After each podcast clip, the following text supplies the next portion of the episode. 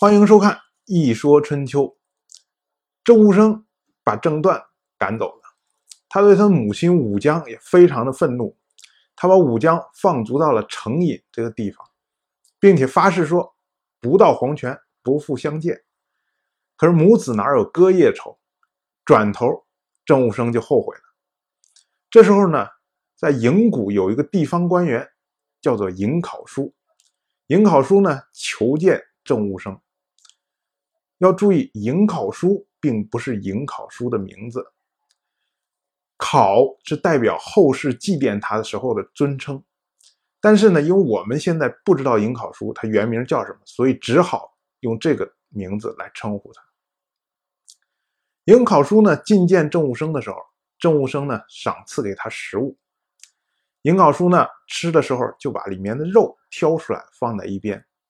郑武生很奇怪，问他为什么。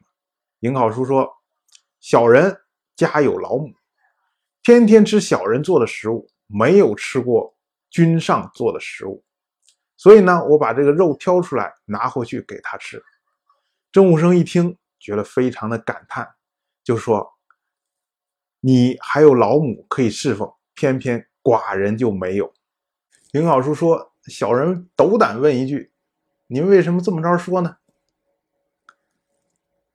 郑武生就把当时发誓以及自己后悔的事情告诉了尹考叔。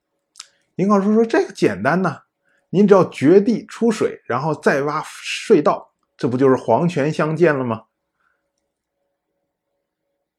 一句话点醒梦中人，郑武生马上依计而行。相见那一天，郑武生走进隧道，说道：“大隋之内，其乐亦融融。”武姜呢，从隧道里面走出来，说：“大隋之外，其乐也谢谢。”于是母子和好如初，其乐融融。感觉呢是小学就学过的成语，大概意思呢就是很快乐、很安详的意思。但是跟其乐谢谢放在一起，就让我怀疑为什么其乐要融融呢？容这个字，左边是一个格，右边是一个虫。格呢，在古代的时候是一种炊具，跟现在的锅一样。它呢样子呢类似于鼎，但是呢它是三条腿而且呢这个腿是中空的。这个容这个字呢，本意是指这个用格在烹饪食物的时候，有这个蒸汽向上蒸腾的这个样子。所以，我们看大隋之内，其乐也融融，意思就是说，在这个隧道里面，这个欢乐就像热气一样从下而上，最终呢，充满整个隧道，就是这么个样子。那么泄呢，是说水向下流动的样子。所以，大隋之外，其乐也谢谢，意思呢，就是说，在这个隧道外面的这个空旷的空间里面。欢乐呢，像水流一样向四周流动，最终呢感染四方。所以这两句话，我们细思起来，觉得古人用词还是很讲究的，而且这个意境呢，仔细想想，还真的是有。自此呢，这个郑国的夺嫡事件就算圆满结束。春秋借用君子之口称赞尹考叔，说他。爱护爱惜自己的母亲，影响到了郑武生，并借用《诗经》“孝子不愧，永赤而泪”。大意是说呢，只要是孝子源源不绝，那么上天就会不断的赐福给你，借此呢来夸奖尹考叔。他通过自己的孝道孝行，影响到了郑武生，郑武生。最终呢，让郑国得到一个皆大欢喜的结果。说到这儿，我们要开一个脑洞。我们虽然花了三集的时间来讲你讲这个郑伯克段遗烟这个故事，但是这个故事说实在并不长，可是里面典故却非常的多。